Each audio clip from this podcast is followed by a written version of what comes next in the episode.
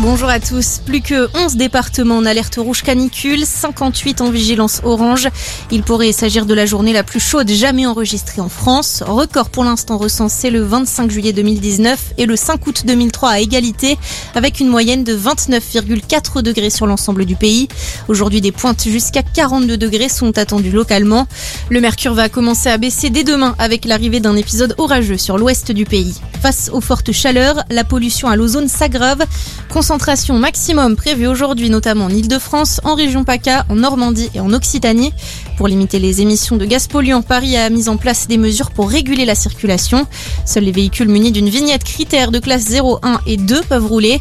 Circulation différenciée également dans les métropoles lyonnaises et grenobloises. Vitesse réduite dans les Hauts-de-France.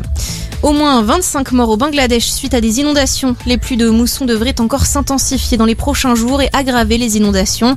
4 millions d'habitants sont bloqués par la des eaux. Le troisième aéroport international du pays a dû être fermé hier. Dans l'actualité également, à la veille du second tour des élections législatives dans l'Hexagone, on vote dès aujourd'hui dans les départements d'outre-mer. Les bureaux de vote ont ouvert à 8h heure de Paris à Saint-Pierre-et-Miquelon.